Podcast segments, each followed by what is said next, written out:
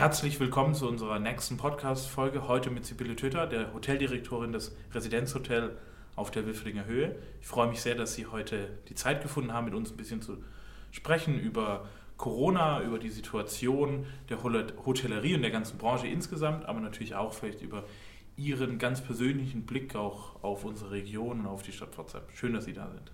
Vielen Dank, dass ich äh, heute die Gelegenheit habe, mit Ihnen zu sprechen. Ich freue mich sehr, im Hotel Residenz begrüßen zu dürfen. Ja, vielleicht können Sie unseren Zuhörern am Anfang mal vielleicht zwei, drei äh, Fakten und äh, Zahlen vielleicht zu Ihrem Hotel und vielleicht auch zu Ihnen nennen. Gut, wir sind äh, hier ein Hotel mit 200 Zimmern auf der Wilfendinger Höhe. Wir haben vor eineinhalb Jahren fast alle Zimmer renovieren können und alle öffentlichen Bereiche. Den letzten ähm, Bauabschnitt wollten wir eigentlich in 2020 vornehmen, aber da kam dann etwas die Corona-Krise dazwischen und wir haben das jetzt erst einmal äh, auf Eis gelegt, bis wir wieder abschätzen können, wie es weitergeht. Zu meiner Person, ich bin jetzt seit acht Jahren hier im Haus als äh, führende Kraft und als äh, Direktorin verantwortlich für alle Belange und war vorher auch schon über 20 Jahre in anderen Bereichen, anderen Hotels und auch anderen Ländern in der Hotellerie beschäftigt. Es ist ja die aktuelle Situation für niemanden, der mit äh, Kunden oder auch in der Dienstleistung ähm, tätig ist, ähm, einfach. Das sieht man ja auch ganz besonders hier auf der Wilfringer Höhe, wenn man, angeschlossen auch ein Restaurant oder wenn man gegenüber schaut, äh, Intersport beispielsweise, die haben ja gerade alle zu und äh, sind natürlich auch von diesem Lockdown betroffen. Wie würden Sie denn die Lage ähm, auch für Ihr Haus denn gerade beschreiben? Ich denke, für die Hotellerie ist es momentan sehr, sehr schwierig, weil wir einfach auch nichts Verbindliches haben. Ähm, gerade die Hotels, die sich auf Touristen, auf Urlauber spezialisiert haben, die leiden sehr stark weil einfach nicht die Nachfrage da ist und wir diese ja auch per Gesetz nicht aufnehmen dürfen. Wir selbst sind noch in einer glücklichen Situation, weil wir eben hauptsächlich von Geschäftsleuten äh, leben können. Wobei, das muss ich schon auch dazu sagen, äh, wir arbeiten alle in Kurzarbeit. Wir haben also auch nicht das Geschäftsaufkommen wie vor der Krise. Nichtsdestotrotz können wir momentan soweit alle Rechnungen begleichen. Jetzt ähm, ist ja das Hotel Residenz hier oben einer sehr, ich sag mal, exponierten Lage. Ähm, die Wilferdinger Höhe ist ja Mischgebiet, faktisch Mischgebiet zwischen Industriegebiet und aber eben auch ähm, Einkaufen, ähm, Dienstleistungen. Jetzt ist es ja auch eine besondere Lage als Hotel, weil man ja quasi nicht irgendwo schön ähm, auf der grünen Wiese, auf dem grünen Hügel irgendwo ähm, ist, sondern weil man ja mitten im Geschehen ist, mitten im Leben. Wir sind ja an einer vierspurigen Bundesstraße, direkt an einem Autobahnanschluss. Also ist ja echt viel in Bewegung. Wie nehmen Sie denn Pforzheim und wie nehmen Sie denn auch gerade hier den Standort wahr? Pforzheim als solches finde ich als Bürger sehr lebenswert. Es ist sicherlich nicht das touristische Highlight wie Heidelberg oder andere Städte.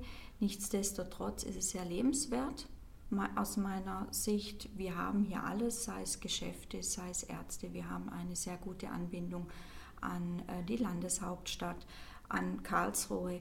Äh, wir haben den Schwarzwald vor unserer Türe. Wir haben hier also wirklich doch eine sehr lebenswerte Umgebung. Und das empfinde ich an Pforzheim sehr schön. Und ich glaube auch, dass äh, viele Pforzheimer das gar nicht so wahrnehmen, wie ich, die als äh, Reingeschmeckte hierher kam. Muss man, denke ich, so sehen. Ähm, die Wildendinger Höhe als solches, als Mischgebiet, ist natürlich sehr laut. Ähm, die direkte Anbindung an die Autobahn ist, uns, ist eine unserer Stärken sicherlich und auch, dass wir sehr viele Industrie, international arbeitende Firmen hier im Umkreis haben. Das sind alles Stärken, ähm, die wir auch äh, nutzen und die wir halt auch äh, leben. Und das ist aber halt auch der größte Nachteil, dass es doch sehr lebhaft ums Hotel herum ist. Wir haben es ja gerade angesprochen, wir haben hier oben auf der Hüftinger Höhe viele Hidden Champions, mhm. Ähm, die international tätig sind, die auch auf der ganzen Welt Dependancen haben. Diese ähm, Personen ähm, kommen natürlich auch nach Pforzheim. Viele sind ja auch beispielsweise hier dann untergebracht bei Ihnen. Pforzheim grundsätzlich ist ja auch eine sehr internationale Stadt. Wie würden Sie denn, und ich, wir hatten es ja auch gerade im Vorgespräch schon noch, ähm, dass auch Sie hier im Haus verschiedene Nationalitäten oder verschiedene Mitarbeiter mit verschiedenen Herkünften und Migrationshintergründen haben, wie würden Sie denn dieses Zusammenleben in der Stadt und vielleicht auch hier aus einer beruflichen Perspektive sehen? Wir müssen, denke ich, ähm, einfach lernen, miteinander zu leben und ähm, auch versuchen, äh, diese vielleicht noch nicht vorhandene Kommunikation auszubauen. Dass man also auch wirklich gemeinsam miteinander lebt und nicht nebeneinander herlebt. Und ich glaube, wenn wir das schaffen, ähm, dann haben wir auch eine äh, große Chance, äh, das Ganze hier noch lebenswerter zu machen. Wie Sie hören, wir sitzen hier nicht irgendwo im äh, Studio, sondern wir sitzen hier mitten auf dem Hotelflur. An uns laufen Gäste vorbei, an uns äh, laufen Mitarbeiter vorbei. Also wir sind mitten im Leben. Und das ist ja eigentlich auch schön, mal ähm, während Corona zu sehen, dass das Leben nicht komplett äh, stillsteht, nicht komplett äh, eingefroren ist.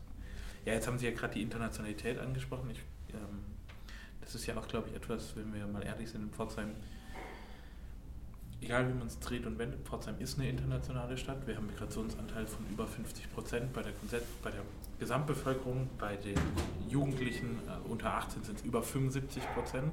Das heißt, die Zukunft von Pforzheim ist ähm, international. Und ich glaube, wir müssen da in Zukunft schon noch stärker schauen, dass wir da auch Potenzial rausschlagen. Weil kaum eine andere Stadt in Deutschland hat so einen hohen Anteil von Personen, die aus unterschiedlichen Orten herkommen und trotzdem funktioniert unsere Stadt und trotzdem funktioniert das Zusammenleben in unserer Stadt. Und ich glaube, da haben wir aber schon noch Potenzial. Ähm, das glaube ich auch durchaus. Es beginnt ja schon im Kleinen. Wie gesagt, also wir sind hier 20, ähm, 25 Mitarbeiter und äh, wir haben sehr, sehr viele Mitarbeiter mit eben einem zweiten, ähm, ja, mit einer zweiten Staatsbürgerschaft oder mit, äh, ja, die eingebürgert sind nach langer Zeit. Und eigentlich finde ich, das macht unsere, äh, unser Team einfach bunter und auch vielfältiger. Aber eben, es gibt auch immer wieder Kommunikationsschwierigkeiten und daran muss man halt auch arbeiten und das Ganze positiv angehen.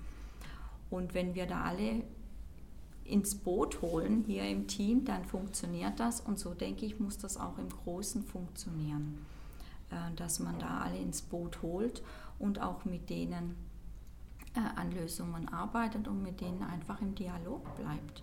Das ist so, denke ich, äh, die Hauptaufgabe der Politik und wo ich mir das auch wünsche, dass man da vielleicht auch neue Wege geht oder andere, um diese ins Boot zu holen.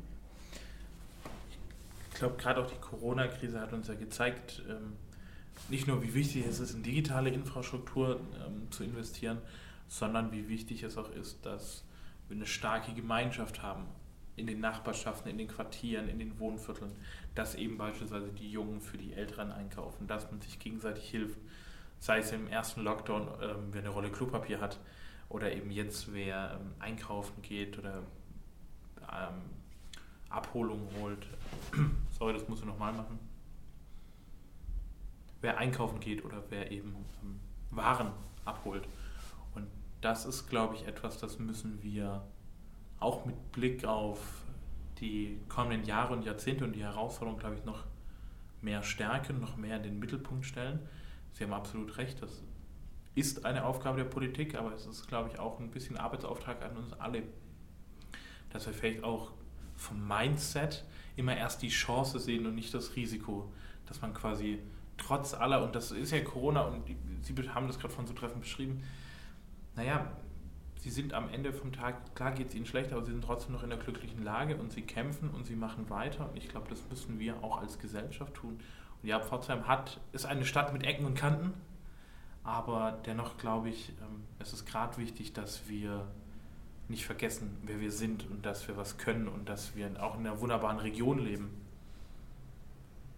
Also ich glaube, dass ähm, der, ich hole jetzt etwas weit aus, aber ich glaube, dass der 23. Februar 45 für die äh, Einwohner Pforzheim äh, doch ein sehr, sehr einschneidender Schnitt war und äh, dass die Bevölkerung lange unter, dieser, äh, unter diesem Ereignis so in Stockstarre äh, verfallen ist und dass das noch Auswirkungen 76 Jahre danach hat.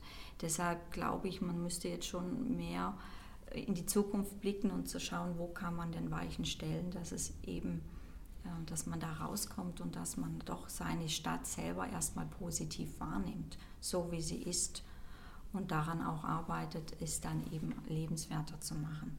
Ich glaube, es gibt auch Stadtteile, wo gut funktionieren, obwohl sie so national aufgestellt, äh, international aufgestellt sind.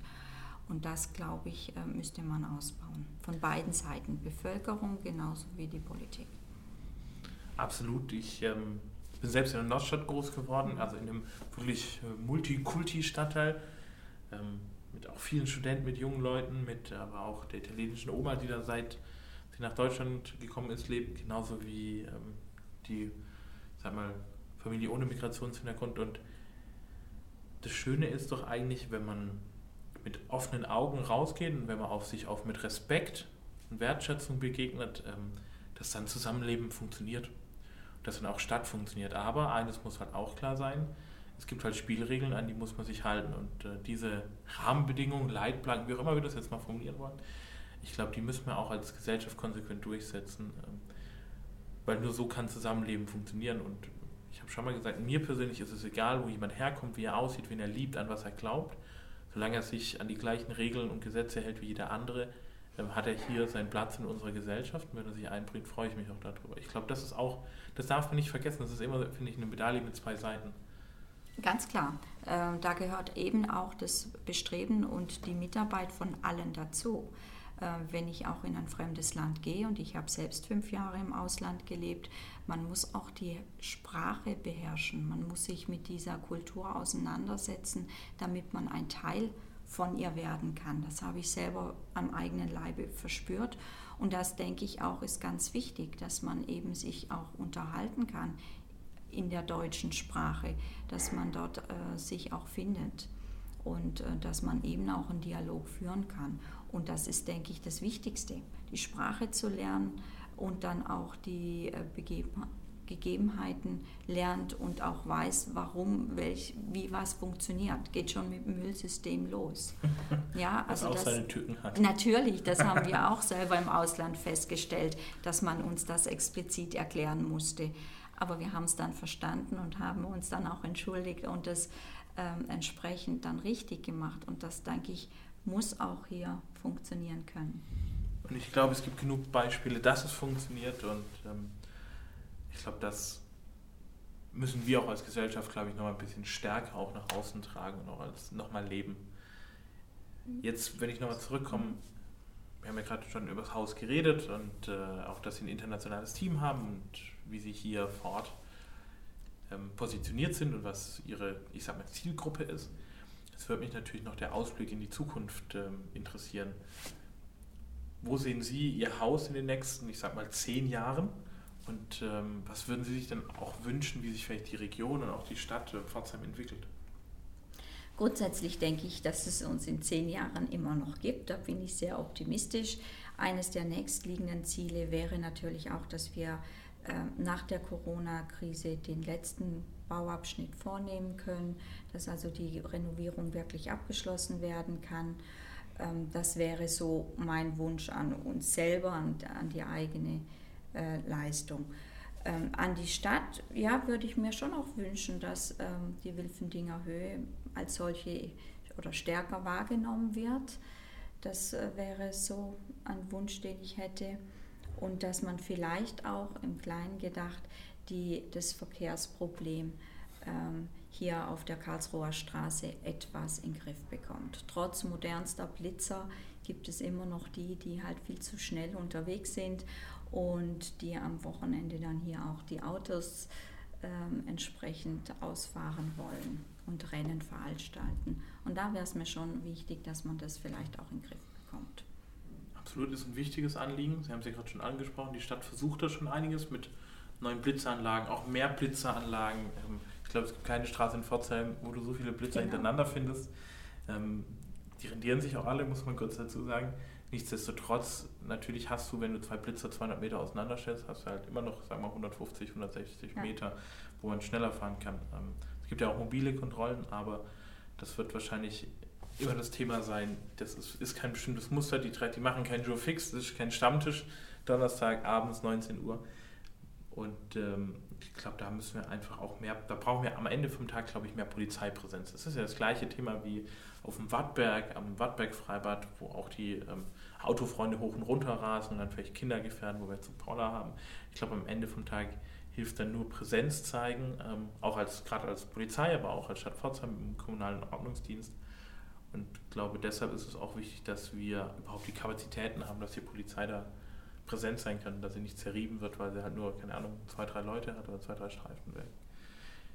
Ja, und der zweite Punkt, den Sie angesprochen haben, da würde ich gerne auch noch kurz was dazu sagen. Stärkung der Wilferdinger Höhe.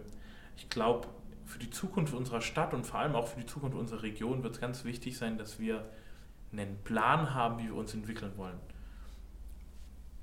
Ich rede jetzt nicht von einem Masterplan oder von irgendwas, aber dass wir so einen Entwicklungsplan haben, dass wir wissen, wie sind die Ziele und dass die auch möglichst greifbar sind. Also wie soll, ganz einfach gesagt, wie soll die Wilferdinger Höhe in 10, 20 Jahren aussehen?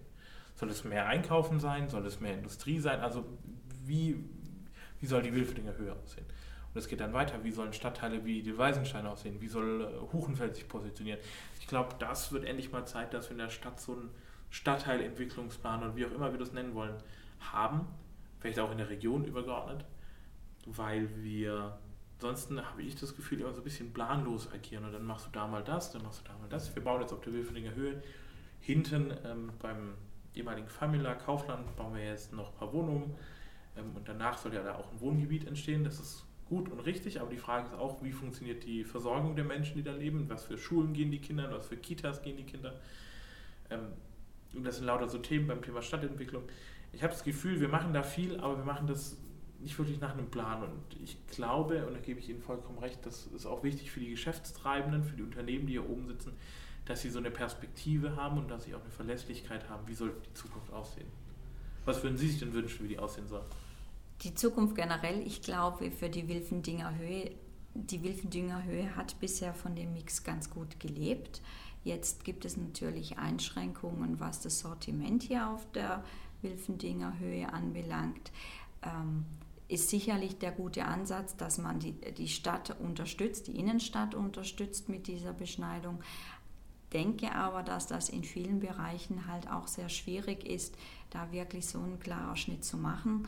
Äh, wenn es Möbelhäuser gibt, die halt immer noch ähm, Kleinteile Geschirr anbieten zum Beispiel, ist das in meinen Augen ein bisschen inkonsequent zu sagen, du darfst jetzt hier kein Schuhgeschäft mehr eröffnen auf der Wilfendinger Höhe weil man das eben in der Innenstadt an, ähm, ja, äh, an, äh, andenkt oder anvisiert, dass sie dort eröffnen. Sicherlich ist das richtig, aber diese vielleicht schwache Innenstadt müsste andere Anreize haben und nicht in Verboten von ähm, Sortimenten in den Außenbereichen münden.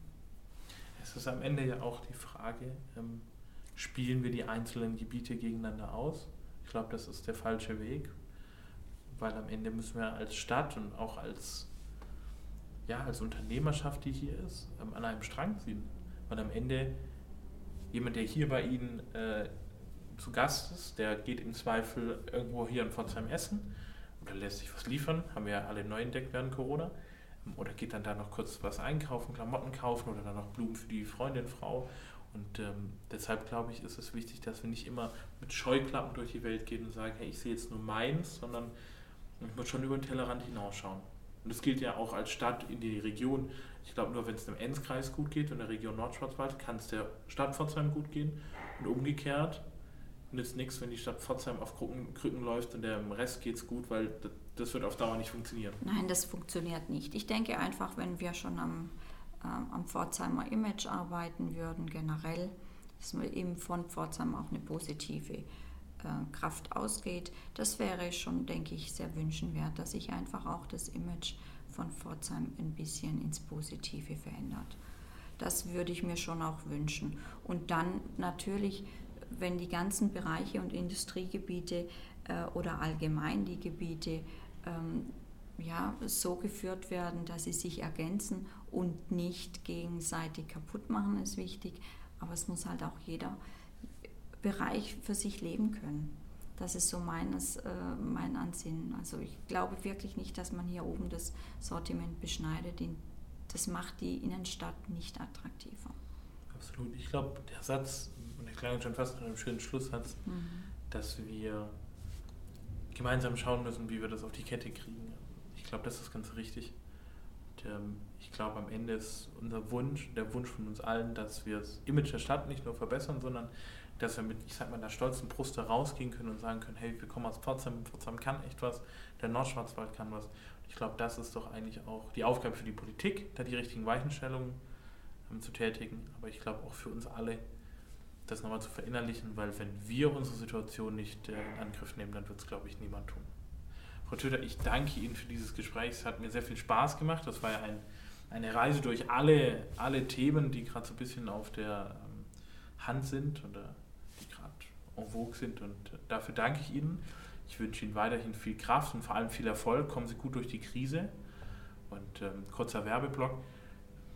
Wenn jemand äh, mal in Pforzheim nächtigen muss, ich glaube, das äh, Hotel Residenz, gerade auch, wir sind ja in einem der renovierten Stockwerke, genau. sieht echt toll aus und ähm, kann nur jeden einladen, kommen Sie mal vorbei, übernachten Sie auch hier, wenn Sie es wieder dürfen oder wenn Sie Freunde zu Besuch haben. Es äh, rentiert sich auf jeden Fall. Ich sage danke für die Zeit und danke, dass Sie hier waren. Ich wünsche Ihnen allen Erfolg. Dankeschön. Tschüss. Tschüss.